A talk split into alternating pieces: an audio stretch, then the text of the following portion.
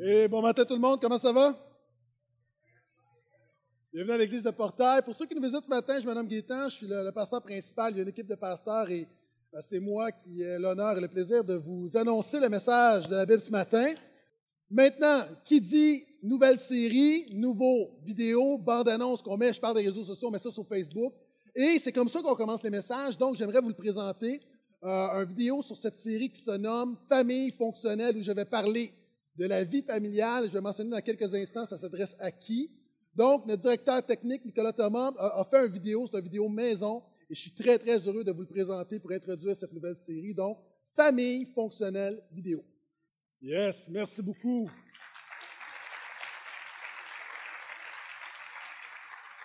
Donc, évidemment, on connaît tous, on a tous déjà entendu l'expression famille dysfonctionnelle. Euh, la réalité, c'est que chaque famille, chaque personne, que vous ayez une famille ou non, dans quelques instants, je vais vous expliquer pourquoi, peut être fonctionnelle. Et la réalité, il y a tous des éléments dans nos vies qui fonctionnent moins bien. Il y a tous des, nous avons tous des éléments dans nos maisons, dans nos familles qui fonctionnent moins bien. Et le but, c'est vraiment de rendre ça fonctionnel, donc de regarder ce que la Bible dit. Et euh, on va regarder différentes choses. On va regarder, vous savez, dans la Bible, il y a plein d'histoires. La Bible est un livre avec plein d'histoires de croyants, euh, des témoignages de gens ordinaires dont Dieu a fait des choses extraordinaires. Et on va regarder la vie de Jacob. Dans le premier livre de la Genèse, euh, c'est le premier livre de la Bible, c'est la Genèse. Et l'histoire de Jacob va du chapitre 25 à 33. Et on va regarder la vie familiale de Jacob. On peut mettre, s'il vous plaît, la diapo. Euh, pour nos amis qui sont un peu moins familiers avec le monde de la Bible, euh, celui qui a parti toute la patente, là, c'est Abraham. Et toute la patente est un mot hébreu qui veut dire celui qui a initié, l'instigateur de l'histoire du salut. Donc, Abraham, son fils Isaac, on va en parler ce matin, et Jacob qui est entouré. Et ce que vous voyez tout autour, la Bible nous raconte plein d'histoires de la famille de Jacob. Et ce qui est intéressant, c'est que Dieu va se servir de Jacob, qui est un homme brisé, il va se servir de sa famille, qui est une famille blessée, pour en faire le peuple de Dieu dans cet testament, duquel est issu Jésus. Donc, la vie de Jacob est vraiment un témoignage de la puissance et du miracle de Dieu. Et on croit que ce que Dieu a fait dans la vie de Jacob, il peut le faire encore dans nos vies aujourd'hui. Maintenant, on va voir, c'est une série qui va s'échelonner sur sept semaines. Ce matin, c'est l'introduction, simplement placer les choses. Euh, donc, je parler un peu de l'introduction aux dysfonctions. À partir de la semaine prochaine et tout au long du mois de mai et du mois de juin, on va regarder un élément. Donc, par exemple, comment être une mère fonctionnelle, comment être un couple fonctionnel, euh, comment être un homme fonctionnel. Et à chaque message, même si ciblé, évidemment, ça s'adresse à tous parce qu'il y a des principes qui sont universels. Donc, par exemple, la semaine prochaine, pour la fête des mères, je vais parler d'être une mère fonctionnelle. Ça s'adresse à qui? Ça s'adresse aux mamans. Ça s'adresse à des jeunes femmes qui ne sont pas encore mères. Et moi, je pense que c'est important de te préparer dans la vie. Vous savez, on se prépare pour la carrière, on se prépare pour plein de choses, mais on ne se prépare pas beaucoup pour la vie. On ne se prépare pas beaucoup pour le mariage, on ne se prépare pas beaucoup pour la vie de famille. Et ça s'adresse à toi donc, que tu sois mère ou non. Ça s'adresse également à des femmes qui n'ont pas pu avoir d'enfants. Il y a des femmes qui n'ont pas d'enfants. Et euh, cette série est très inclusive, donc je crois qu'il y a vraiment une parole de Jésus pour ta vie euh, au travers de cette série. C'est la même chose pour les hommes. Euh, lorsqu'on va parler dans deux semaines de parents fonctionnels, ça s'adresse autant à la famille dite traditionnelle, qui est famille recomposée, foyer monoparental. Euh, ça s'adresse à tout le monde, ça s'adresse à ceux qui euh, aimeraient un jour avoir des enfants. Vous êtes un jeune couple euh, et vous aimeriez un jour avoir des enfants. Donc, il y a des principes là-dedans qui vont s'adresser à vous. S'adresse évidemment aux grands-parents. tout le monde est inclus. lorsque je vais parler des couples, c'est la même chose. Hein. Il y a des gens, vous êtes célibataires, il y a des gens, vous êtes remariés, des gens, vous êtes divorcés. Donc, il faut toujours garder en tête que c'est ouvert à tous et il y a des principes universels, mais ça va me permettre quand même d'approfondir certaines dimensions. Et on va parler des familles composées, familles recomposées, et même si ta famille est en train de se décomposer, euh, je pense que c'est surtout pour toi. Donc, quand on parle de famille fonctionnelle, évidemment, tout le monde qui un jour a été engendré par un être humain quelque part est concerné. Donc, ça veut dire tout le monde. Vous êtes toujours là? Donc, ce matin, si tu as une Bible, je t'invite à ouvrir avec moi Livre de la Genèse, premier livre de la Bible, 26e chapitre. Pour nos amis qui n'ont pas de Bible, ne vous en faites pas, vous pouvez suivre sur les écrans. C'est également possible de télécharger une application YouVersion, donc vous avez toutes les versions de la Bible. Je lis ce matin dans la nouvelle Bible second, NBS, pour ceux qui veulent suivre avec moi. Donc, Genèse 26, on va y aller, on va voir le chapitre, on va y aller verset par verset. Je vais commenter.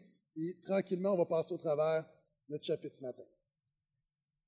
versets 1 à 6.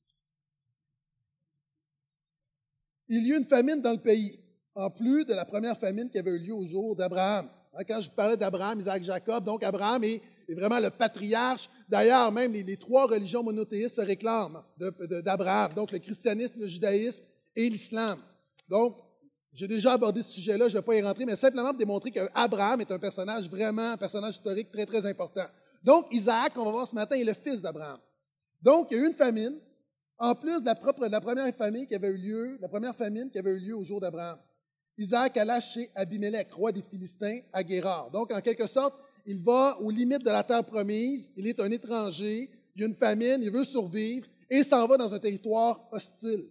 Le Seigneur lui a paru et dit, ne descends pas en Égypte, demeure dans le pays que je te dirai, séjourne en immigré dans ce pays-ci, je serai avec toi et je te bénirai. Car c'est à toi et à ta descendance que je donnerai tous ces pays. Je tiendrai ainsi le serment que j'ai fait à Abraham, ton père. Donc, il est au sud de la terre promise, à l'époque, lorsque tu es dans une famine, le réflexe, c'est que tu vas en Égypte. Pourquoi? Il y a beaucoup d'abondance, il y a une prospérité en Égypte. Et Dieu lui dit, tu n'es pas appelé à marcher par la vue, mais par la foi. Dieu lui dit, mieux vaut être dans une famine dans la volonté de Dieu que d'avoir du pain hors de la volonté de Dieu. Dieu lui enseigne, voici, tu vas marcher par la foi, tu ne vas pas marcher selon ce que tu vois, selon ta culture. Je veux t'enseigner autre chose. Je reprends. Je multiplierai, je multiplierai ta descendance comme les étoiles du ciel. Je donnerai tous ces pays à ta descendance. Toutes les nations de la terre se béniront par ta descendance. Parce qu'Abraham m'a écouté, qu'il a gardé mes observances, mes commandements, mes prescriptions et mes lois. Ainsi, Isaac s'installa à Guérard. OK, première chose. Il y a des gens, peut-être, vous nous visitez ce matin et vous vous dites, mais c'est quoi la pertinence de regarder un vieux livre comme la Bible pour parler de la famille d'aujourd'hui?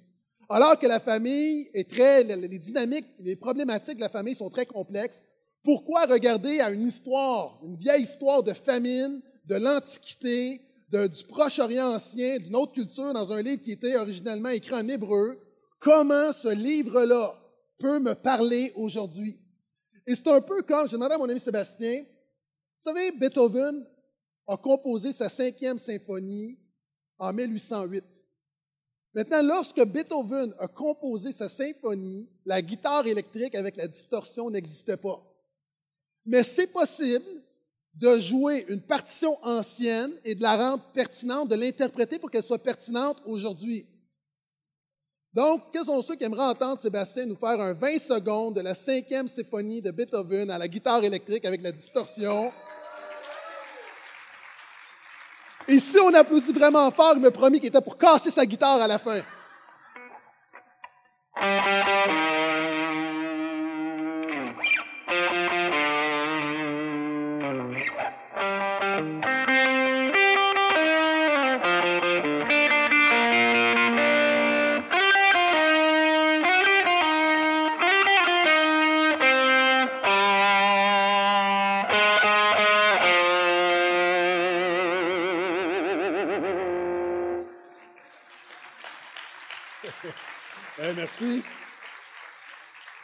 C'est intéressant parce que Sébastien a interprété la musique de Mozart.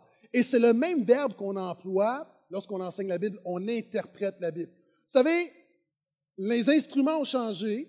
Mozart n'avait aucune conception d'une guitare électrique, mais Mozart, dans son monde, c'était Do, Ré, Mi, Fa, Sol, La, Si, Do, et ça, ça ne change pas. Maintenant, les temps ont changé. On va lire une histoire d'un livre qui semble ancien, mais par l'Esprit de Dieu, il y a des réalités de la famille qui n'ont pas changé. L'être humain n'a pas changé tant que ça. C'est pourquoi on croit que la Bible est la parole de Dieu et elle est pertinente aujourd'hui. Elle a quelque chose à dire dans nos vies qui sont quelquefois complexes. Est-ce que je peux entendre amène à ça?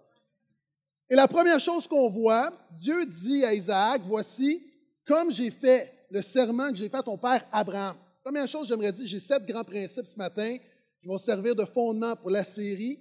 Première chose, l'histoire du salut dans la Bible est une histoire de famille. Il faut comprendre, Dieu dit à Abraham, Abraham est dans une terre étrangère, il lui dit, tu vas quitter ton territoire et tu vas aller vers le lieu que je vais te montrer, ça va être la terre promise. Et Dieu fait trois promesses à Abraham. Trois promesses très, très concrètes. Il lui dit, premièrement, je serai ton Dieu. Deuxièmement, je te donnerai une descendance. Alors qu'Abraham et sa, et sa femme Sarah sont infertiles, ne peuvent pas avoir d'enfants, Dieu dit, non seulement je vais être ton Dieu, deuxièmement, je vais te bénir, tu vas avoir des enfants, et cette postérité-là sera tellement nombreuse qu'on ne pourra pas la compter. Je vais te bénir. Et troisièmement, je vais te donner un pays. Maintenant, la Bible nous dit que ça, c'est l'histoire du salut. Et Dieu a donné ces promesses-là à Abraham pour illustrer les véritables promesses qu'on a en Jésus. Aujourd'hui, en Jésus, Dieu va être avec toi. Alors que naturellement, on est séparé de Dieu, la Bible dit que quand tu viens à Jésus, quand tu mets ta foi en Jésus, le Saint-Esprit, l'Esprit de Dieu habite en toi et Dieu est avec toi par le Saint-Esprit. Comme il a dit, je serai avec toi, Abraham, Dieu va être avec toi. Et de la même manière qu'il a dit Abraham, je te donnerai une descendance. La Bible nous dit que lorsque tu mets ta foi en Jésus, un chrétien, c'est pas quelqu'un un jour qui est entré dans une église. Un chrétien, c'est quelqu'un qui a une expérience personnelle avec Dieu et qui est un enfant de Dieu. C'est quelqu'un qui, qui a été adopté par Dieu. Vous savez, mes enfants ne sont pas toujours dignes, mes enfants ne sont pas toujours gentils, mais ça demeure mes enfants. Et je réalise dans ma vie que je ne suis pas parfait, mais par la grâce de Dieu, je demeure un enfant de Dieu. Et quand Dieu a donné un territoire à Abraham, il voulait illustrer, parce que dans le cœur de l'homme, on soupire après l'éternité, on soupire après quelque chose, on soupire après quelque chose de supérieur, et Dieu veut enseigner le ciel, l'éternité. Jésus a dit, je suis parti vous préparer une place. Donc, les promesses qu'il a données à Abraham dans l'histoire du salut, c'est des promesses en quelque sorte qui illustraient les promesses spirituelles qu'on a en Jésus. Et c'est intéressant parce que quand tu lis la Bible d'un couvercle à l'autre, tu te rends compte que l'histoire de la Bible, c'est des histoires de famille. Ça commence avec Adam et Ève. Puis après ça, on voit Caïn, Abel, leur fils. On parle de Noé. Dieu dit à Noé, entre dans l'arche avec toute ta famille. Dieu s'est révélé, on a parlé d'Abraham, Isaac, et on va parler de Jacob. Dieu s'est révélé dans, tout au long de la Bible comme étant le Dieu de la famille d'Abraham, le Dieu d'Abraham, Isaac et Jacob. Quand tu regardes ceux qui étaient dans, le temple des Juifs, ceux qui, euh, qui étaient les prêtres, c'était de la famille d'Aaron. Dieu a dit au roi David, il y aura toujours un membre de ta famille sur le trône, et de ta famille jaillira le Messie. Jésus est de la famille de David. Et même quand vous arrivez à Jésus, lorsqu'on est dans le temps des fêtes et qu'on regarde les textes de la Nativité, c'est une histoire de famille.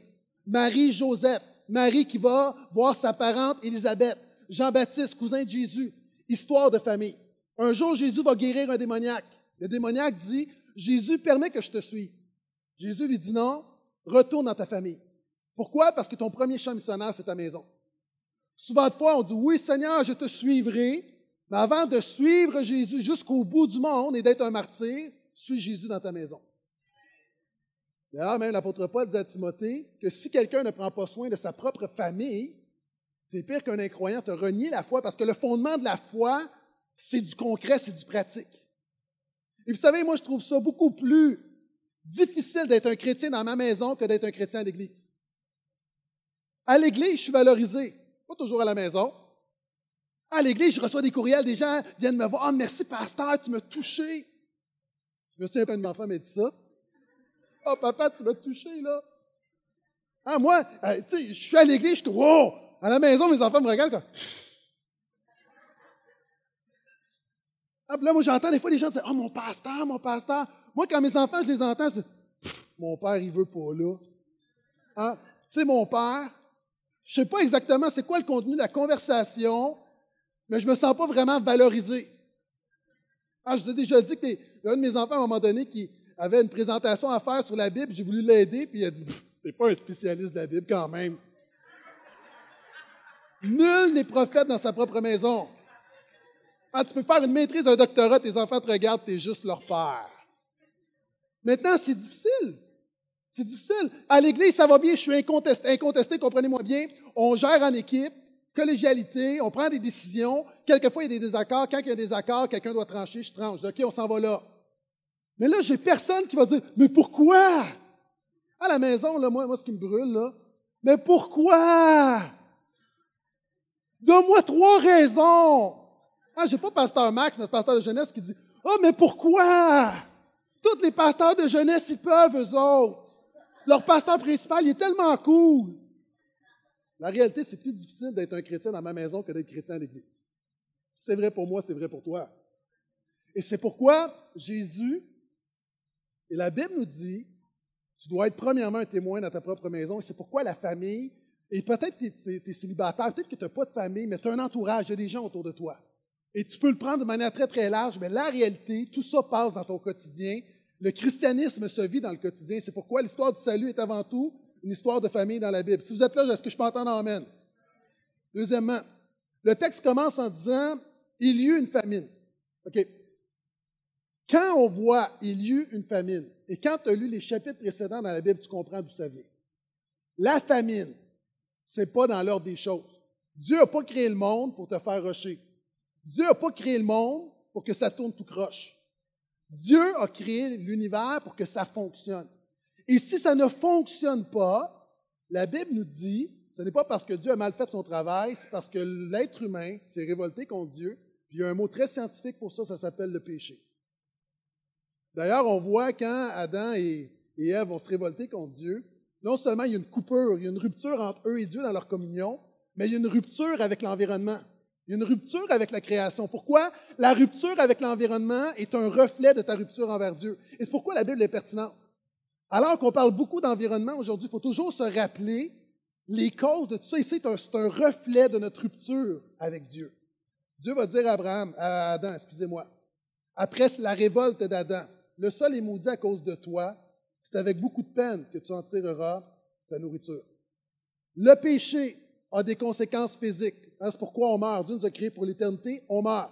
Des conséquences spirituelles, on est déconnecté avec Dieu. Tu ne nais pas naturellement connecté à Dieu. Je sais, aujourd'hui, on dit souvent, on est, Dieu aime tout le monde, puis tout le monde va aller au ciel, puis on est tous connectés, puis c'est pas ça que la Bible dit. La Bible dit que Dieu aime tout le monde, que Dieu a un plan pour toi, mais qui a envoyé son Fils pour te reconnecter avec lui, puis c'est seulement par le Fils que tu peux être connecté à Dieu. Mais il y a une coupure qui est spirituelle, une coupure psychologique, une coupure relationnelle, une coupure familiale, une coupure culturelle, une coupure, une coupure sociale, coupure environnementale, une coupure universelle. Et on doit réaliser l'importance du péché. Permettez-moi de vous lire une citation. Oswald Chambers est un pionnier, un, homme qui est mort aujourd'hui, un pionnier du dernier siècle.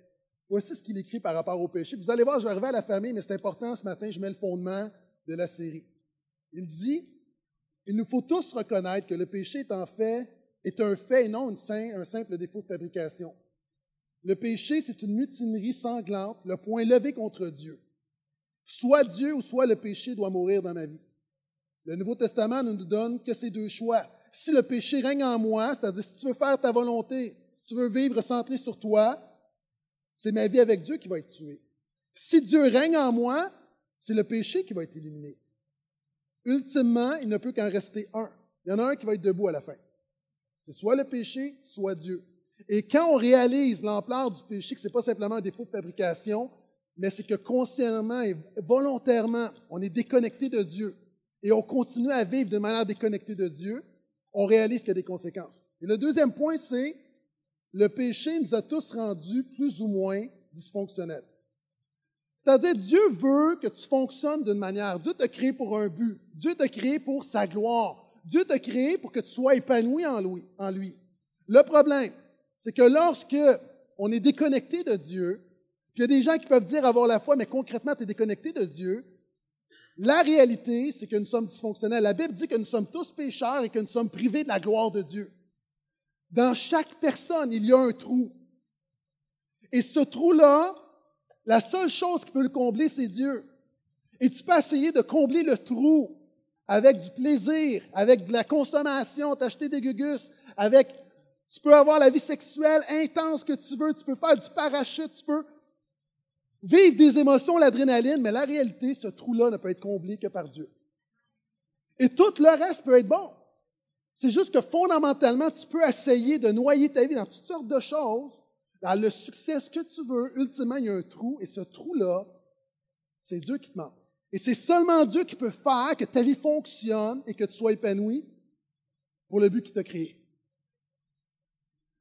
Et le point dit, nous sommes tous moins inclus, plus ou moins dysfonctionnels. Souvent, on a l'impression, lorsqu'on parle de dysfonction, on a l'impression, ma famille est correcte, moi je suis correct. La réalité, le fondamentalement, naturellement, il y a tous des choses qui fonctionnent mal dans nos vies. Naturellement, il y a tous des choses qui ont besoin d'être impactées, touchées par Jésus. Est-ce que je peux entendre amène à ça? Vous savez, il y a des gens, tu es devant moi. Si on était des voitures, peut-être que tu as besoin simplement d'un alignement. Il y a des gens, peut-être que tu as besoin d'un nouveau moteur. Mais la réalité, sans Jésus, tu as besoin d'être une nouvelle voiture. Il y a des gens, quelquefois, on pense qu'on peut juste peindre un peu la carrosserie par quelques améliorations, mais fondamentalement, tu as besoin que Dieu vienne transformer ta vie. Donc, le deuxième point, le péché nous a tous rendus plus ou moins dysfonctionnels. Maintenant, j'avance. On va prendre notre vitesse de croisière, on continue la lecture, le verset 7. Donc, Isaac arrive dans un lieu hostile. Et voyez, on va entrer vraiment dans le cœur du sujet, on va parler de sa famille. Lorsque les hommes du lieu posaient des questions sur sa femme, il disait, c'est ma sœur. Il avait peur de dire, c'est ma femme, de craindre que les hommes du lieu ne le tuent à cause de Rebecca, car elle était belle. Et dans un endroit étranger, hostile, sa femme est belle. Il se dit, si je dis que c'est ma femme, ils vont me tuer, puis ils vont la prendre pour la mettre dans leur harem. Donc, la meilleure idée d'Isaac, c'est de dire, c'est ma sœur. Comme son séjour se prolongeait, Abimelech, le roi des Philistins, regardait par la fenêtre. Regardant par la fenêtre, vit Isaac qui s'amusait avec Rebecca, sa femme. Je vais revenir sur l'amusement en question dans quelques instants. Abimelech appela Isaac et lui dit, C'est donc ta femme. Vous avez déjà un indice du genre d'amusement quand l'homme dit, Hé, ça c'est ta femme.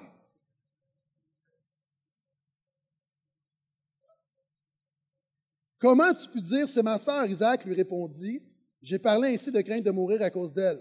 Abimelech lui dit, qu'est-ce que tu nous as fait? Plus en est fallu que quelqu'un du peuple ne couche avec ta femme, tu nous aurais mis en tort. Alors Abimelech donna cet ordre à tout le peuple, celui qui touchera cet homme et à sa femme sera mis à mort. OK, écoutez-moi bien. Des individus dysfonctionnels forment naturellement des familles dysfonctionnelles. On pense quelquefois que on n'est pas si on se marie, puis ça va. Deux personnes tout croche, on pense que ça va faire quelque chose de droit. La réalité, puis je sais, là, souvent, si on regardait, la majorité d'entre vous pouvez dire, moi, là, je suis capable, ça, roule pas pire. Mon point est suivant.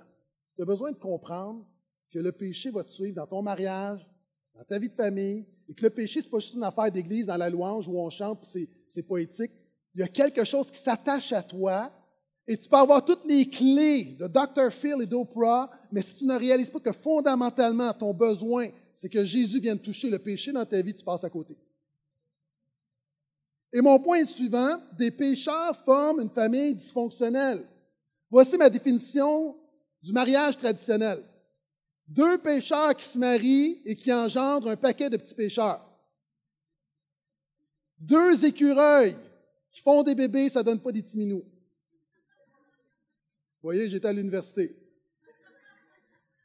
Tu prends deux gallons de peinture noire, tu les mélanges, ça ne fera pas la peinture jaune, ça ne fera pas de la peinture blanche. La réalité, quand tu te lis, quand je me suis marié avec ma femme, je l'ai pris pour le meilleur et pour le pire, elle m'a pris pour le meilleur et pour le pire, mais je ne réalisais pas le pire. Pourquoi? Parce que quand tu vis dans l'intimité avec quelqu'un, c'est là que la personne te voit tel que tu es. Est-ce que je peux vous dire que tel que je suis, c'est pas ça? Donc, des pécheurs forment naturellement des familles dysfonctionnelles. Vous savez, la clé là-dedans, c'est que Isaac arrive dans un endroit et fait passer sa femme pour sa sœur. Pourquoi est-ce qu'Isaac va faire ça? C'est intéressant parce que son père Abraham va faire exactement la même gaffe. Genèse 12e chapitre, Abraham arrive avec sa femme, sa femme Sarah, elle est très belle également. Et c'est Abraham, Isaac a probablement vu son père faire ça et Isaac reproduit le pattern familial. Abraham fait passer sa sœur, sa femme pour sa sœur. Non seulement Abraham va le faire une fois, il va le faire deux fois. Genèse 12, Genèse 20. On est à Genèse 26. Le fils fait exactement ce que le père a fait. Voici le principe spirituel il y a un héritage spirituel dans nos familles, mais quelquefois il y a un héritage charnel, et quelquefois il y a un héritage dysfonctionnel, et quelquefois on reproduit les erreurs de nos parents. Moi, quand je regarde mes enfants, savez-vous ce qui vient me chercher le plus? Je me suis évalué, hein? Moi, mes enfants sont capables de faire sortir le monstre en moi comme personne. Ah, puis, en tant que pasteur, j'envoie des affaires, hein? Mais mes enfants, là, ils sont, tu sais, la Bible dit que le vieil homme est en nous, là. Eux autres, ils vont chercher le vieil homme. Et savez-vous ce qui vient me chercher encore? Là, c'est clair, là. Là, je me suis dit, pourquoi il y a des comportements de mes enfants qui. oh! aller prendre une marche. Parce que finalement, c'est un miroir, puis je me vois en eux. Moi, j'ai transmis des qualités à mes enfants, mais j'ai transmis des défauts. Hein, moi, mon, mon père est impatient, j'ai vu mon père être impatient. Je ne suis pas patient. Moi, là, je suis reconnu pour des meetings, là, des pasteurs qui ont des meetings à pu finir. Moi, je suis reconnu, mes meetings, ça roule. Pourquoi? Je ne suis pas patient. Moi, je ne prendrai pas six heures dans un meeting si on peut le faire en deux heures. Ah, go, go, go, go, le point est merci. Et là, il faut que je me parle. Mais je vois mon gars, mon gars, c'est pareil. Là, je le vois bougonner, puis ça vient me chercher. Pourquoi? Parce que je suis pareil. Puis je vois ma fille. Ma fille, c'est une petite vite. En plus, je la vois des fois, elle analyse la, la, famille, là. Puis là, elle place ses affaires, puis là, elle a deux, trois étapes en avance sur tout le monde. Ça me fait rager parce que j'étais pareil. Moi, quand je cuisine, ça me fait du bien, puis vous, ça vous fait du bien parce que vous dites finalement, le pasteur est pécheur, moi, je suis pas si. Euh, donc, il prêche une série pour lui-même. Moi, quand je cuisine, j'aime cuisiner, j'ai commencé à cuisiner dernièrement, mais moi, j'aime pas quand les gens sont dans mes jambes. Est-ce que des cuisiniers comme ça, on aime cuisiner, on aime avoir la paix? OK, les autres, là, voulez-vous aller dans le salon, s'il vous plaît?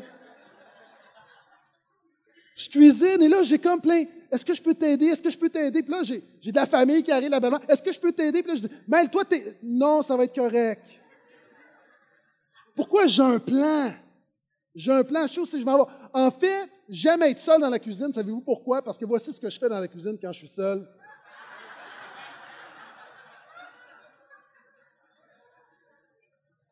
Mais le point suivant, je commence, je cuisine avec mon gars, je commence à faire des recettes avec lui. On va chez mon père il y a deux semaines. Mon père est en train de cuisiner, là, il est tout stressé, puis là, sa, femme est là, puis il dit Non, mais tasse-toi, tasse-toi. Non, mais je veux t'aider. Non. Là, ma femme, elle me regarde. Tel père, tel fils. Pattern familial. Évidemment, il y a des choses, quelquefois, c'est beaucoup plus subtil. Mais ce que j'essaie de dire, on est le produit de quelque chose. Et tu peux avoir les meilleurs parents au monde. Il y a des affaires qui nous ont transmis beaucoup, beaucoup de bien. Mais des affaires, quelquefois, quand tu regardes à ta famille, tu comprends. Donc, cette série-là, c'est d'essayer de voir de c'est quoi les patterns, c'est quoi les affaires qui, qui ont été transmises, puis comment je peux ne pas reproduire? Parce que vous savez, il y a des choses qu'on doit transmettre, mais il y a des choses qu'on doit arrêter de transmettre. Hein, celui qui dit Moi, je suis comme ça à cause de mon père était de même, en Jésus, ça ne marche pas. Les choses anciennes sont passées, toutes choses sont devenues nouvelles. Hein, mon père battait ma mère, c'est pour ça que je suis violent, ça, ça ne marche pas, ça, en Jésus. Hein, donc, il y a une réalité où ma mère était. À un moment donné, c'est pas en Jésus, c'est pas une excuse ton passé. Donc, des pécheurs forment des familles dysfonctionnelles. Et nos maisons, c'est difficile d'être des bons chrétiens, de bons chrétiens dans nos maisons, parce qu'on est nous-mêmes. Honnêtement, quelquefois, j'ai l'impression dans ma maison, on fait des choses que, on a des comportements dans nos maisons qu'on n'aurait pas ailleurs à l'église ou au travail. quelquefois, nos maisons, c'est le royaume de la chair et de l'égocentrisme. Moi, je fais des affaires dans ma maison que je ne ferais jamais à l'église. À l'église, je suis très, je suis le dernier, je suis là, c'est l'équipe, c'est l'équipe. Je suis toujours, moi, je suis là pour les autres. Je suis christocentrique. Dans ma maison, je suis égocentrique. Pourquoi? Des choses banales. On arrive, OK, on est en voiture, on se dit, on se loue un film, OK. Quand on arrive à la maison, OK, allez pas le dire au reste de la famille, savez-vous ce que je fais? Je me dépêche à aller prendre la meilleure place puis avoir la manette. Hey, je suis un pasteur mature, renouvelé par le Saint-Esprit, mais je pense juste à moi. Pourquoi? Parce que le premier arrivé, tu peux mettre tes jambes sur le divan, tu peux prendre deux coussins, puis tu peux choisir la meilleure couverture. Est-ce qu'il y en a, vous avez fait ça ou? Non? Est-ce que, quelqu'un a déjà fait ça, s'il vous plaît? OK, merci.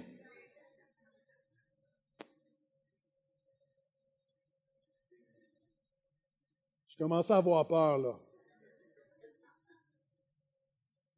Ton besoin, avec tous les défis que tu vis dans ta maison, ton besoin, ce n'est pas une nouvelle femme, ce n'est pas un nouveau mari, ce n'est pas une nouvelle maison. Même à la limite, ce n'est pas toujours une nouvelle job.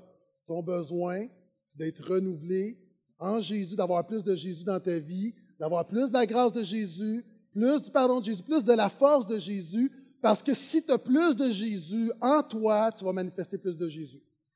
Et je pense que ça peut mieux fonctionner.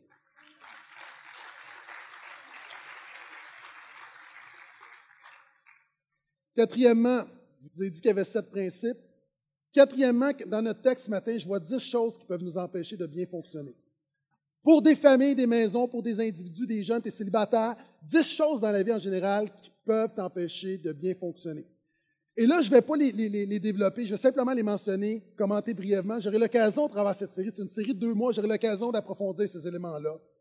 Mais la première chose, la Bible nous dit que Isaac avait peur de dire que c'était sa femme.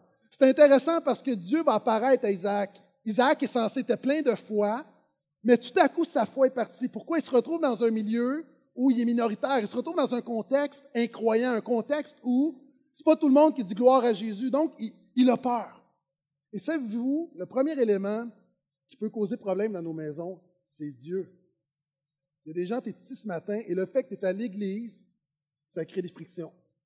Tu viens à l'église, ton mari boude quand tu viens à l'église, veut pas que tu emmènes les enfants à l'église, ou l'inverse, ou encore une fois, ta femme venait avec toi, ou tes parents venaient, tu es un jeune, tes parents venaient, puis là, tes parents ont comme, veulent plus rien savoir de Jésus, puis il y a comme une crise. Et la réalité, comme Isaac, tu te retrouves dans ta propre maison, peut-être dans un contexte où tout le monde autour de toi est incroyant, où toi, d'un côté, tu veux, tu veux honorer Jésus, tu penses que tu as comme des, des, valeurs, des choses qui sont importantes, des principes, mais finalement, tu es comme minoritaire dans ta propre maison. Isaac se retrouve minoritaire. Et quelquefois, Dieu peut être un problème dans une maison. On dit souvent, Jésus est la solution. Oui, mais moi, je me souviens quand j'ai donné ma vie à Jésus. Dans ma maison, j'étais le seul chrétien ça créait des tensions. Pourquoi? Parce que les gens ne comprenaient pas. Quand tout à coup, tu es un, gars qui, fait la rumba, qui se drogue, tout, là, tout à coup, tu arrives à un moment donné, puis tu vas à l'église le dimanche matin, alors que tu te levais à 3 heures l'après-midi, ta mère, elle se pose des questions. Es-tu dans une secte? Qu'est-ce qui se passe? Dieu n'est pas toujours un sujet de bénédiction pour l'ensemble de la famille. Deuxièmement, il dit, voici ma sœur, mais la Bible dit, comme son séjour se prolongeait. Ça devait être passager. Puis le deuxième élément qui peut vraiment tuer une vie de famille, c'est la routine. Ce qui devait être exceptionnel, tout à coup, ça devient le système habituel. Et là, imaginez, là, OK, peut-être que Rebecca, se dit, bon, mais une semaine, ça va aller, mais ça fait six mois qu'il me fait passer pour sa sœur. Ça, je vois la routine, c'est un peu une des choses souvent qui est difficile pour la vie en général, mais pour les chrétiens, c'est qu'on est très à l'église comme Alléluia, la gloire, Jésus, Kumbaya, Maranatha, Alléluia. Mais le quotidien, là, tu retournes à la maison, il faut que tu fasses la lessive. Il faut que tu coupes la pelouse. Puis il y a des gens, puis ça, c'est le lot de tout le monde. Tu fais, tu fais du 9 à 5, tu reviens à la maison, vite, vite, vite, va chercher les enfants à la garderie si tu as des enfants. Les bains, on les couche et le lendemain, on recommence. Puis peut-être que ce matin, tu es ici, tu es à l'église, mais la semaine va passer, puis tu vas revenir à l'église. Là, tes journées, c'est pareil. Puis finalement, tu ce que tu passes au travers de tes semaines, tu passes au travers des années, ça fait 20 ans que tu fais la même affaire, puis tu te dis, coudon, ici, je m'en vais? Il y a des gens qui se réveillent à 50 ans, une crise familiale. Pourquoi? La routine t'a tué. Pendant des années, c'est juste la routine, la routine, la routine. Avec les enfants, là, ce qui vient te chercher, c'est qu'il faut toujours, toujours, toujours, toujours, toujours, toujours répéter, répéter, répéter, répéter, répéter. Êtes-vous d'accord avec moi? Moi, là, j'ai l'impression que je pourrais faire une vidéo je pourrais juste présenter le vidéo. Range ta chambre. Tout ce qu'on prend, on le replace. Non, fais pas ça. Ferme ta bouche quand tu manges. Enlève tes coudes. Comprenez, Jean? ton linge sale. Non. As-tu brossé tes dents? j'ai l'impression pas d'être un père, c'est un perroquet. Oui, c'est un beau père, le perroquet. La réalité, c'est que La réalité, évidemment, là, moi, c'est mon contexte de, père de famille, mais toi, où tu es, adapte-le, mais c'est toujours, peut-être avec ta femme, ton mari, ou avec tes parents, ou avec, c'est toujours les mêmes argumentations. Les, ça fait dix ans, vous vous obstinez sur tel sujet, puis tu le fais encore dix ans après. Je te fais une prophétie, dans 20 ans, tu vas le faire encore. À un moment donné, tu dis, la vie, c'est plus que ça. La vie, c'est plus que ça. Et parenthèse, on partageait, la semaine passée, on a eu, en tout cas, moi, j'ai eu le dimanche le plus glorieux de ma vie ou avec les, baptêmes où des gens se sont levés, 43 personnes ont passé dans les eaux du baptême. Et, et quand les gens sont sortis, les pasteurs me disaient, pasteur Phil en, parlait, on a eu une chapelle avec le, personnel de jeudi, il disait, de voir les gens arriver, on a réalisé la joie du salut. On a réalisé la semaine passée, on le sait, mais il n'y a rien de plus fort que la joie du salut. Et à un moment donné, dans ton quotidien, si tu as perdu ta joie du salut, ça peut être très, très lourd. Parce qu'à un moment donné, il y a des défis au niveau de la carrière, c'est stimulant, la maison, puis, mais tu as besoin, tout le monde aspire après quelque chose. L'Ecclésiaste dit, Dieu a mis dans notre cœur la pensée de l'éternité. Et ça, c'est la joie du salut. Moi, je prie que dans cette série-là, au-delà des principes très terre à terre, que Dieu te donne la joie du salut dans ton quotidien. Verset 9, Isaac s'amusait avec sa femme Rebecca. La sexualité peut être un élément dysfonctionnel dans une maison. Et là, on peut l'adapter de différentes façons. Quelquefois, j'ai fait une série là-dessus, mais évidemment, j'aurai l'occasion d'y revenir. Ça peut être au niveau des couples, au niveau de la quantité, la qualité des rapports sexuels. C'est quelque chose de... Quelqu'un est abusé, la méfiance.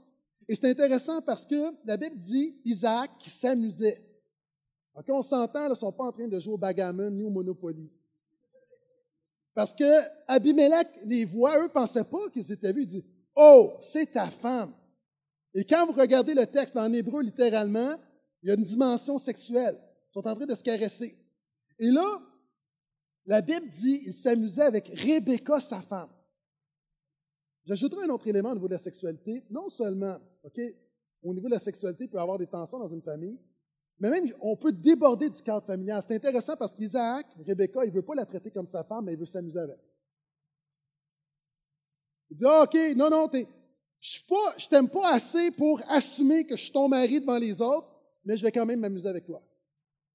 Hein, ça, encore une fois, c'est symptomatique. Dieu est le Dieu qui a créé la sexualité. On pense que les chrétiens devraient avoir une sexualité épanouie, mais quelque chose là-dedans. Là, on peut toucher les problématiques modernes comme l'adultère, on peut peu importe, il y a quelqu'un qui est dans ta vie, il veut s'amuser avec toi, mais il n'est pas prêt à prendre soin de toi jusqu'au bout de ta vie. Ça, ça crée des problèmes. Je continue. La communication dans un couple. Imaginez, là, Rebecca, Isaac, hein? Rebecca, Isaac dit à Rebecca, ah, je t'aime, là. Je vais donner ma vie pour toi, mais fais-toi passer pour ma soeur. Dans un couple, souvent, ce qui peut tuer, dans même une maison avec les enfants, c'est ce qui est dit, en des paroles de mort. Mais souvent, ce qui fait plus mal que ce qui est dit, c'est les non-dits. Tout ce qui n'est pas dit.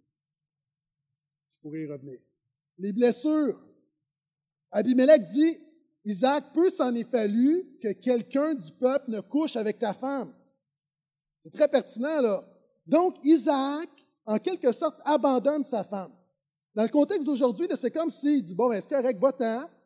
Et là, c'est un contexte de, Rebecca a failli se retrouver comme étant divorcée, remariée. Puis il y a des gens devant moi, et cette série-là, évidemment, je vais parler à des gens qui forment une famille traditionnelle, mais je sais très bien que c'est une minorité dans l'Église. Et il y a des gens, qui sont devant moi, des célibataires, des divorcés, remariés, peut-être remariés deux fois, il y a toutes sortes d'affaires, le mariage, puis tout ce qui vient avec, il y a des blessures qui sont là. Et moi, je prie que Jésus t'encourage et te fortifie au travers de cette série. C'est une série, encore une fois, où on va, on va aborder les vrais thèmes, mais quelquefois, les blessures dans le quotidien nous empêchent d'avancer, nous empêchent de bien fonctionner. Si vous êtes là, dites Amen encore, s'il vous plaît. Je continue, verset 12. Et avec ce passage, je vais soulever encore cinq éléments, cinq autres éléments des dix choses qui peuvent nous empêcher de bien fonctionner. Isaac sema dans ce pays, il en récolta au centuple cette année-là. Le Seigneur le bénit. Il devint un homme riche, il alla s'enrichissant de plus en plus, il finit par être vraiment très riche. Il avait des troupeaux de petits bétails, des troupeaux de gros bétail, un grand nombre de serviteurs. Les Philistins furent jaloux de lui. Tous les puits qu'avaient creusés les serviteurs de son père au jour d'Abraham, son père, les Philistins les bouchèrent en les remplissant de terre. Alors Abimelech dit à Isaac, Va-t'en chez nous, car tu es beaucoup trop puissant pour nous. Isaac partit de là et installa son campement dans l'Oued. L'Oued, c'est une rivière asséchée dans la saison de la sécheresse. Donc, il s'installe dans l'ouest de Guérard où il habita. Isaac creusa de nouveau les puits qu'on avait creusés au jour d'Abraham, son père, et que les Philistins avaient bouchés après la mort d'Abraham. Il les appela des mêmes noms dont son père les avait appelés. Restez avec moi, vous allez voir, il y a un principe très important qui s'en vient. Les serviteurs d'Isaac creusèrent encore dans l'ouest et trouvèrent un puits d'eau vive. Les bergers de Guérard cherchèrent querelle aux bergers d'Isaac en disant L'eau nous appartient. Ils appelaient donc le puits du nom d'Essec, qui veut dire dispute, parce qu'on s'était disputé avec lui. Ils creusèrent un autre puits au sujet duquel il y eut aussi querelle. Il l'appela du nom de Sitna, qui veut dire opposition. Isaac va quitter, il va semer, Dieu va le faire prospérer, Dieu, en quelque sorte, aujourd'hui, on pourrait l'interpréter en disant Isaac a une bonne job, ça va bien. Ses finances sont stables, ses dettes sont payées, il est établi dans la vie. Et là, il continue et il se rend compte que son patrimoine, que les, Philistins, les ennemis, ont bouché les puits. Donc, il décide de creuser à nouveau les puits et les ennemis reviennent et vont continuellement reboucher. Et lorsqu'ils trouvent de l'eau, même, on va vouloir lui voler son eau. Et finalement, la stabilité financière d'Isaac est menacée. Et le sixième élément qui peut euh, nous empêcher d'être fonctionnels, c'est l'argent. Tu perds ta job, tu es endetté. Dans notre société de consommation, c'est comme tu fais faillite, tu es sur le chômage, tu n'es pas capable de trouver un travail, tu es, formé, qualifié, tu n'es pas capable de trouver un, travail. Encore une fois, la Bible a un message pour toi, la Bible a un encouragement pour toi. Septièmement, de l'insécurité. Ça peut être relié. Isaac doit continuellement bouger, doit continuellement se déplacer. Et par définition, une famille, c'est quelque chose d'instable. Je m'explique. Tu es un jeune couple, tu te maries. Quand tu emménages la première journée, tu sais pas ce que tu vas vivre. Moi, la première année, je l'ai trouvé terrible. C'est même pas une blague. Pourquoi? Parce que moi, mes parents sont, divorcés, ma femme a perdu euh, son père, était très jeune. Là, on se ramasse dans une maison comme ça semble facile, mais c'est pas instantané. Tu es uni dans les liens du mariage, mais tu n'es pas compétent dans les liens du mariage. Ça prend du temps, ça prend de la souffrance, ça prend de la douleur. Et à tous ceux qui veulent se marier, je vous dis, soyez encouragés. On va prier pour vous. Sérieusement, il y a beaucoup de bénédictions, mais bâtir un mariage, bâtir une maison, une famille, c'est pas toujours facile. Si c'était facile, on le verrait, là. La réalité, c'est pas facile. Par définition, une famille, c'est instable. Après ça, tu as un premier enfant, tu sais pas quoi t'attendre. Moi, je me souviens quand le médecin m'a dit, OK, vous pouvez retourner à la maison avec ma fille, ma première. Je ne le croyais pas. Je dis, là, là, vous allez nous laisser le bébé, puis on peut sortir, là. Et quand je suis sorti, je m'attendais que c'était, tu sais, quand, quand, tu rentres dans les magasins, bip, bip, bip, bip. Vraiment, j'y croyais pas qu'on nous laisse, nous, des parents incompétents, qu'on nous laisse le bébé. Et après ça, c'est quoi? Tes enfants grandissent, vont à l'école. Et là, tes enfants deviennent ados. Ah! Moi, moi, je suis dedans, là. Je me souviens d'avoir rencontré Tim Keller, qui est un, docteur qui, écrit des livres. Puis, il venait à l'église à un moment donné, puis il lui disait, bon, on parlait un peu de sa vie familiale, puis il me disait que ses enfants venaient de sortir de l'adolescence. Moi, je dis, oh, c'était comment? Il me regardait avec un sourire très confiant, puis il a dit, ça a été une des plus belles périodes de notre vie. Weird. Est-ce qu'il parle anglais? Et là, il dit, non, non, il dit, tout le monde, quand on parle d'adolescence, on trouve que c'est la pire période, mais il dit, en fait, c'est que tous les parents, beaucoup de parents dans l'adolescence avec crainte et tremblement, mais si tu rentres en disant, chaque saison a ses défis, puis on va rentrer, puis ça va bien aller, nous, ça a été une des plus belles périodes de notre vie. Et moi, j'étais d'accord avec lui, jusqu'à temps que j'aie des ados. Là, après ça, tes enfants, qu'est-ce que tes enfants font? Là, ils vont quitter la maison. Ah, moi, je, leur ai dit à mes enfants, moi, je vous aime, mais j'ai hâte que vous vous mariez, vous quittez la maison, parce que dans ta chambre, je vais mettre une table de billard, dans ta chambre, je vais mettre un spa. Moi, j'ai un plan de fête, là. Mais la réalité, OK, on sait très bien que quand les enfants quittent la maison, puis plusieurs personnes peuvent en témoigner ici, c'est toute une adaptation tout d'un coup. Quand je parlais du quotidien à des gens, là, tu t'es perdu de vue, des couples, tu t'es perdu de vue pendant 20 ans. Et là, tout à coup, quand les enfants sont plus là, c'était la courroie de transmission, et là, tu es comme, oh boy. Tout le monde comprend, oh boy. Et là, après ça, c'est la retraite. Là, la madame, là, évidemment, je vais dans le pattern traditionnel, mais la madame est à la maison, puis là, le monsieur réapplique, puis il est là tous les jours. Tu sais, les vacances, c'est le fun, mais là, il est là tous les jours. C'est pas pour rien que tous les petits messieurs sont tous au Tim Hortons. C'est toutes les madames qui les envoient là.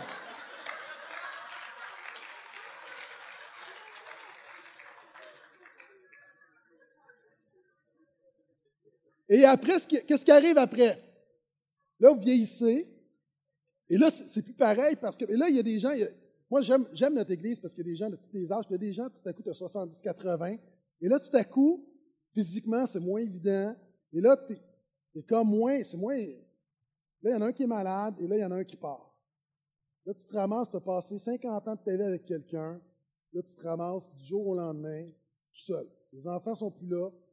C'est la réalité, les enfants, on parle beaucoup, mais les enfants font leur vie. Ils sont pris dans, dans, le tourbillon, puis là, tu te ramasses seul. Mais ça, là, ça prend vraiment la grâce de Dieu. Mais ça, c'est la vraie vie. J'aimerais en parler un petit peu. Donc, c'est des choses quand on parle d'instabilité. Et euh, la Bible nous parle même de la mort d'Abraham. J'en ai brièvement parlé. Des gens ici, tu as perdu euh, peut-être un mari, tu as perdu une femme. Il y a des gens même, n'es juste pas marié, tu fais le deuil d'une relation, le deuil d'un rêve. Il y a des gens, tu te ramasses à 50 ans. Puis toute ta vie, tu as rêvé, tu sais, des petites filles, mariage de princesse, puis finalement, tu te ramasses que tu n'as pas trouvé le bon, tu n'as pas d'enfant, une douleur qui est là. Et là aussi, je pense que la Bible a quelque chose pour toi aussi. Il y a des gens, il y a, un deuil, tu as perdu. Des fois, je parle avec des gens, ils ont perdu un père, une mère, ils ne sont pas capables de passer au travers. Il y a des gens, tu as perdu un enfant, il y a d'autres. Ça, là, c'est sournois parce que les gens autour, ils ne comprennent pas. Mais tu as porté un enfant pendant quelques semaines, tu l'as perdu. ça, là, c'est un deuil également. Il y a des gens autour de toi qui, parce que c'est moins concret pour eux, mais toi, ta douleur est très, très concrète. Et moi, je prie que Dieu te donne la grâce, te donne une consolation à travers cette série-là. Les attaques répétées de l'ennemi, les dépendances. Isaac doit continuellement creuser, creuser. Puis ça, je vois les, choses dans nos vies qui reviennent. Dans nos maisons, il y a plein de dépendances. Peut-être que tu es marié avec un homme, une femme, dépendant affectif, qui a vécu quelque chose, puis là, tout à coup, il est comme pas ses repères. Dépendance à l'alcool. Ah, on ne dit pas, là, mais moi, j'ai appris rapidement que même si tu es dans une église, même si tu dis chrétien depuis 20 ans, tu vis la même affaire que tout le monde. Ça, on ne le voit pas, mais un chrétien qui va à l'église à toutes les semaines, qui peut-être bien impliqué qu'un problème d'alcool, ça existe. Avant, on disait, ah oh non, c'est juste les non-chrétiens. Bienvenue dans la vraie vie. Non. Les dépendances, problèmes de pornographie, problèmes de, nomme les dépendances, médicaments, nourriture, les, quelque chose qui est un lien dans ta maison, finalement qui altère. Puis là, je peux mettre même de la boulimie, anorexie, des, des situations familiales qui, qui, te frappent. C'est répété. Et finalement, sur ce point-là, j'en ai plus pour très longtemps. Il va creuser des puits, et là, il y a un puits, c'est, il va l'appeler dispute parce qu'ils vont chicaner. Et l'autre puits, ils vont l'appeler opposition. Deuxième chose qui peut empêcher nos familles et nos vies de bien fonctionner, Dieu, la routine, la sexualité, la communication, les blessures, l'argent, l'insécurité, le deuil, les dépendances, des conflits. Il y a des gens, là, juste de retourner à la maison, tu as une boule d'angoisse dans la gorge parce que tu sais qu'il y a des conflits, il va y avoir de la dispute, il va y avoir des querelles. Tu sais parce que c'est toujours de même. Je parlais des ados, peut-être tes enfants plus vieux, peut-être ton mari, ta femme. Il y a de l'opposition. C'est intéressant parce que l'opposition, c'est le sitna. On le voit dans le texte. Littéralement, c'est le sitna, c'est le mot qu'a donné Satan. Alors que ta maison devrait être un lieu de paix, de calme et de repos, un havre de paix, c'est un lieu de guerre, c'est un lieu de confrontation. Puis tu vas dans ta maison, tu es mieux au travail. Tu es mieux au travail avec des gens que tu connais moins que dans ta maison avec ta propre chair parce de l'opposition et des disputes. Donc, je prie qu'au travers de cette série-là, que Jésus puisse toucher ta maison. Vous êtes toujours là? OK, dernier petit blitz, quelques versets, et je termine dans cinq minutes. Versets 22 à 28.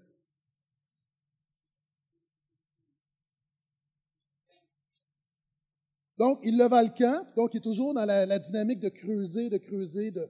Il leva le camp et creusa un autre puits au sujet duquel il n'y eut pas de querelle. Il l'appela du nom de Robot, qui veut dire largeur, car dit-il, le Seigneur nous a maintenant mis au large et nous pourrons être féconds dans le pays. En quelque sorte, il nous a mis au large, Dieu nous a fait respirer. C'est ma prière pour chaque personne ici, que Dieu te fasse respirer. De là, il monta à Bersabé. Le Seigneur lui apparut cette nuit-là et dit, je suis le Dieu d'Abraham, ton père, n'aie pas peur car je suis avec toi. Je te bénirai et je multiplierai ta descendance à cause d'Abraham, mon serviteur. Là, Isaac bâtit un hôtel et invoqua le nom du Seigneur. Là, il dressa sa tente. Là, les serviteurs d'Isaac forèrent un puits. Abimelech se rendit auprès de lui depuis Guérard avec Aouzat, son compagnon, et Picol, le chef de son armée. Isaac leur dit, Pourquoi êtes-vous venu me voir alors que vous me détestez, que vous m'avez renvoyé de chez vous? Ils répondirent, Nous voyons bien que le Seigneur est avec toi. C'est pourquoi nous disons qu'il y ait, je te prie, une adjuration entre nous, entre nous et toi. Concluons, concluons avec toi une alliance. Je vais arrêter ici. Cinquièmement, Dieu peut changer ta vie et ta famille. Écoute-moi bien. Je vais mentionner plein de choses. Et ce que je veux au travers de cette série, et que tu puisses t'approprier cette promesse que Dieu donne à Isaac, une promesse familiale qui est une promesse pour ta maison, le Seigneur te dit, comme il a dit à Isaac, N'aie pas peur car je suis avec toi, je te bénirai. Et comprenez-moi bien là, Isaac est dans la terre promise, c'est la promesse de Dieu, mais dans la promesse de Dieu, il y a une famine. J'ai mentionné d'entrée de jeu, mieux vaut une famine dans la volonté de Dieu que du pain hors de la volonté de Dieu. Mieux vaut des défis dans la volonté de Dieu que de penser que tu n'as pas de défis hors de la volonté de Dieu. Pourquoi? Parce que quand tu es dans la volonté de Dieu, au travers les défis, Dieu va en faire des témoignages et va en faire des miracles. Hier, avec les enfants, après le repas, on est, on est, on est descendu, on Evan le Tout-Puissant. Vous avez déjà vu ce film-là? Evan le Tout-Puissant, c'est Dieu. Vous voyez, j'ai quand même une grande culture cinématographique. Euh, Dieu qui est Morgan Freeman, donc qui est un, noir américain, c'est pas biblique en passant, là, OK? Euh, Morgan Freeman fait toujours un bon Dieu, je trouve, dans, les films, mais juste vous dire, là, c'est un film, OK? Morgan Freeman fait Dieu et donne un, un appel à un homme de faire, de construire une arche de Noé. Et évidemment, sa femme euh, trouve ça bizarre, sa femme décide de le quitter. Et Morgan Freeman, Dieu, va voir sa femme. Alors qu'elle est dans un restaurant, il apparaît comme un serveur. Et il va dire la chose suivante, et, ça c'est biblique par contre. Il va parler, et là, elle ouvre son cœur, et elle dit, ouais, mon mari, le gars, le fou qui fait l'arche, c'est mon mari, puis finalement, nous, c'est trop dur pour nous. Puis il va lui dire, mais écoutez, quand Dieu, quand quelqu'un prie Dieu de lui donner la patience, est-ce que Dieu va lui donner la patience ou Dieu va lui donner une occasion de manifester de la patience? Quand quelqu'un demande du courage, est-ce que Dieu va donner du courage ou Dieu va donner une occasion de manifester du courage? Quand tu pries Seigneur, fortifie ma famille, est-ce que Dieu va fortifier ta famille ou Dieu va donner une occasion avec des défis et des problèmes dans lesquels il va œuvrer pour que ta famille soit fortifiée? Qu'est-ce que je veux dire? Toi qui as des défis, souvent on se sent coupable avec tout ce qu'on vit, moi, je veux que la culpabilité s'enlève et que tu vois ces défis-là comme étant une occasion pouvant permettre le miracle de Dieu dans ta vie. Et c'est pourquoi ce point dit, Dieu peut changer ta vie et ta famille. Isaac est un trait d'union. OK, Isaac, chapitre 26, la Bible nous parle d'Abraham, chapitre 12 à 25, et par la suite, chapitre 27 à 35, c'est Jacob. Isaac, on n'en parle pas beaucoup, c'est un trait d'union. Et Isaac sert à démontrer qu'il reçoit la foi de son père et il transmet à son fils la foi. Écoute-moi bien l'application. Il y a des gens, tu es ici. Tu as peut-être grandi dans l'Église. Tu as peut-être entendu parler de Dieu. Peu importe ton background. Tu es là. Ce qui est important maintenant, ce matin, au moment où je te parle, c'est pas de dire est-ce que j'ai grandi catholique, est-ce que j'ai été à l'Église évangélique? L'important, c'est est-ce que Jésus devient ton Dieu? Isaac, le Dieu de son père, devient son Dieu. Et ce qui est important pour Isaac, c'est qu'il transmet un héritage. Une des choses qu'on n'entend pas beaucoup dans notre culture. On va beaucoup valoriser le succès, la croissance, la prospérité. Correct. Mais moi, là, je veux te défier. Si tu es un jeune ici, jeune homme, jeune fille, tu as 20 ans, OK? Je veux te défier à pas juste dire, moi, là, ce que je veux dans ma vie, c'est juste d'être épanoui. Moi, là, ce que je te défie, c'est de dire comme Isaac, par la grâce de Dieu, moi, là, je vais partir quelque chose. Moi, là, je vais être le patriarche d'un clan. Moi, là, non seulement je veux faire en sorte que je vais honorer Dieu avec ma vie, par la grâce de Dieu, je veux que mes enfants servent mon Dieu et mes petits-enfants servent mon Dieu et laisser un patrimoine, laisser un héritage spirituel autour de moi. Que je peux entendre un à ça. Je te défie, tu as 20 ans, 25 ans, 30 ans, sois audacieux. Souvent, on vit pour nous-mêmes et de dire, par la grâce de Dieu, peut-être que j'ai eu un passé, nous avons tous un passé, je ne suis pas responsable de mon passé, mais je suis responsable de l'avenir de ma famille. Isaac avait cette vision, non seulement une vision au niveau de la carrière, une vision matérielle, mais il avait une vision spirituelle. Et je prie que cette série-là puisse inculquer une vision spirituelle dans ton cœur. Dieu veut te bénir à cause de Jésus. Et Dieu dit à Abraham, je vais faire rapidement, le temps est très avancé, il dit, je vais te bénir à cause d'Abraham, mon serviteur. Et ici ce matin, tu dis, oui, mais pourquoi Dieu voudrait me bénir? Je te dis pourquoi Dieu veut te bénir. Dieu ne va pas te bénir parce que tu es faim. Dieu ne va pas te bénir parce que tu lis ta Bible. Dieu ne va pas te bénir parce que tu es à l'église ce matin. Dieu va te bénir à cause de Jésus. Et aujourd'hui, dans notre société, dans le relativisme, on dit Dieu bénit tout le monde, c'est pas vrai. Vous voyez Abimelech qui voit Isaac, il dit Nous voyons que la main de Dieu est sur toi, Dieu te bénit. Et ça, je pense que quand vraiment tu honores Jésus, il devrait y avoir une différence. Pas parce que tu es mieux que les autres, simplement parce que Dieu t'a béni à cause de Jésus. Parce que remarquez, dans l'histoire, ce n'est pas Isaac qui est moral. Abimelech dit Hey, tu peux pas laisser ta femme de même. Et le bon gars, c'est Abimelech. Il va défendre Rebecca. Alors que l'homme de Dieu, le serviteur de Dieu, celui qui a la foi, lui se comporte de manière immorale. Mais Dieu dit, je vais te bénir quand même, pas parce que tu le mérites, mais dans ma grâce, je vais te bénir. Cause d'Abraham, il y a un principe là-dedans. Alors que tu doutes, tu regardes à ton passé, tu regardes à tes erreurs, tu dis, dix raisons pourquoi Dieu ne me bénirait pas, je vais t'en donner une. Dieu va te bénir à cause d'une raison qui est plus forte que les dix raisons qui sont dans ton cœur à cause de Jésus. À la fête de mon fils, j'ai invité, on invité un paquet de petits gars. J'ai payé le bowling pour tout le monde. J'ai payé la pizza pour tout le monde. J'ai payé le gâteau pour tout le monde. J'ai acheté un filet d'hockey que j'ai monté moi-même pour que les petits gars jouent. Tous les petits gars ont été bénis. Pourquoi? À cause de mon fils. Pourquoi je l'ai fait? À cause de mon fils. Pourquoi Dieu va le faire dans ta vie? À cause de son fils Jésus.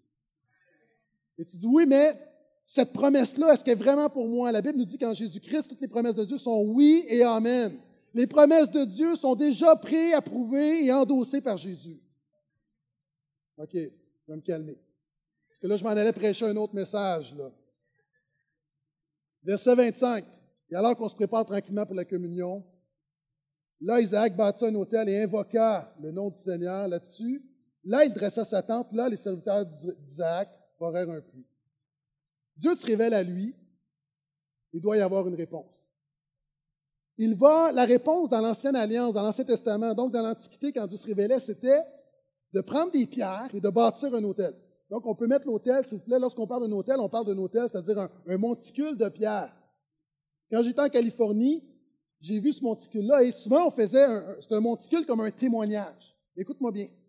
C'est intéressant parce que à cet endroit, Isaac va bâtir l'autel qui est un témoignage que Dieu est présent, mais la Bible dit que là, il bâtit l'autel et que là, il bâtit sa tente. Le problème aujourd'hui de beaucoup de croyants, c'est une dichotomie. C'est-à-dire, on vit d'une manière à l'Église, on a quelque chose dans nos cœurs, mais on n'est pas capable de l'appliquer dans le quotidien. Isaac dit, ce Dieu-là sera le fondement de ma maison. Et moi, je te défie à bâtir sur Jésus et à invoquer le nom de Jésus pour ta vie pour ta famille. Isaac décide et réalise que le véritable défi, c'est ça, et décide en mettant sa tente au même endroit où Dieu s'est manifesté, il déclare que Dieu, moi et ma maison, nous servirons l'Éternel. Et moi, je te défie. Je te défie à avoir la vision et la foi de croire que Dieu peut toucher tes proches. Tu dis, oui, mais je suis seul. Oui, mais Dieu a simplement besoin de toi. Tu es l'infiltrateur de la grâce, l'espion de la miséricorde. C'est tout. Dieu t'a choisi. Et c'est pourquoi je dis Dieu peut le faire au travers de toi, mais ça prend une personne. Ça a pris un Isaac, ça a pris un Jacob pour changer non seulement de famille, pour changer de nation, pour changer le monde par Jésus. moi, je veux donner la foi au travers cette série. Non seulement je veux donner des principes, des, des trucs, je veux donner de la sagesse biblique, mais je veux te donner la foi de croire que Dieu peut faire un miracle dans ta vie, dans ta maison. Et là, je termine, c'est vrai à la fin, quand tout ça, le, dénouement, il va faire, il va creuser un puits, il l'appelle largeur. Permettez-moi de revenir sur la semaine dernière. La semaine dernière, on a, eu on avait des gens qui ont passé dans les eaux du baptême, qui ont témoigné, qui mettaient leur foi en Jésus, et spontanément, on en a 24 autres qui sont levés. On a 43 personnes qui se sont fait baptiser la semaine passée.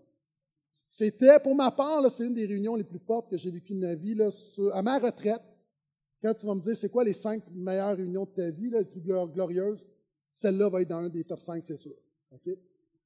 Et la réalité, c'est que on a appris une leçon, non seulement au-delà de la bénédiction, moi je vais encourager premièrement les baptisés, là il y en a 43. Euh, quand Dieu est apparu à Isaac, par la suite, il eut peur.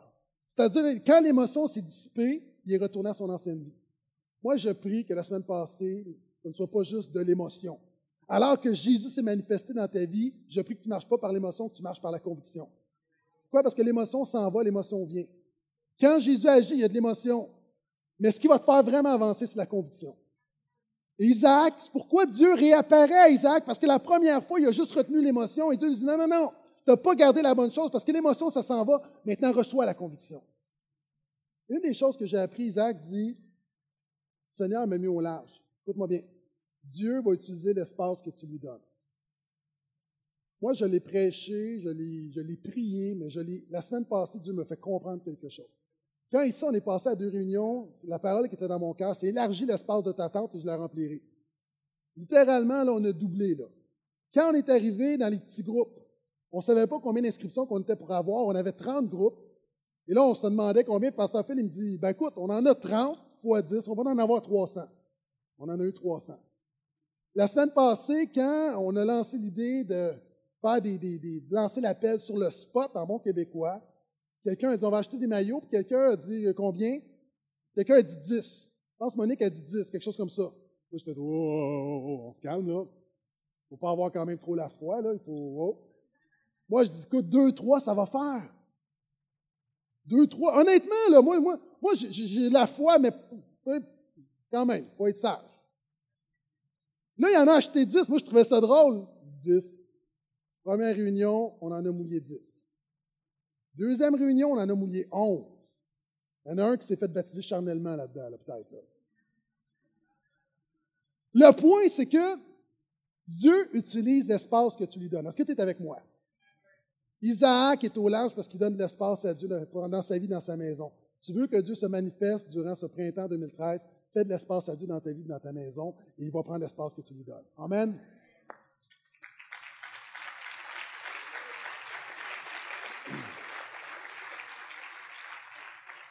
Alors que les musiciens viennent me rejoindre, on va prendre la communion ce matin. Et on voit ici les ennemis qui vont faire une alliance avec, avec Isaac. Et la Bible dit quand Dieu est favorable à quelqu'un, même ses ennemis font la paix avec lui. Même les ennemis vont faire alliance. Si c'est vrai pour des ennemis, je pense que c'est vrai dans ta propre famille. Je prie qu'il y ait une alliance, qu'il y ait quelque chose qui jaillisse. Peut-être qu'il y a des frères et des sœurs que tu n'as pas vus depuis des années, que ce soit une occasion de réconciliation. Et ils font alliance, et la Bible nous dit qu'en Jésus-Christ, lorsqu'il est mort à la croix, il y a une alliance spirituelle qui été faite. Ce qu'on veut faire, une fois par mois, on prend le pain et le vin, on se rappelle cette alliance. Le pain, symbole de son corps, le sang, symbolisé par le jus, le jus de raisin, fruit de la vigne. Et si ce matin, tu veux dire, moi, je veux bâtir sur Jésus, simplement, j'ai besoin de Jésus. Pas parfait, j'ai pas une historique, j'ai juste besoin de Jésus. Je demande, tu veux faire de l'espace à Jésus, fais-moi prendre la communion. C'est libre, hein, personne n'est obligé de le prendre. On ne regarde pas, c'est personnel, mais en même temps, c'est public. Tu dis, moi, je le fais, je m'engage. Donc, il n'y a, pas de pression. Mais si tu veux t'engager, Seigneur, je veux te voir dans ma vie, je t'invite simplement à prendre la communion.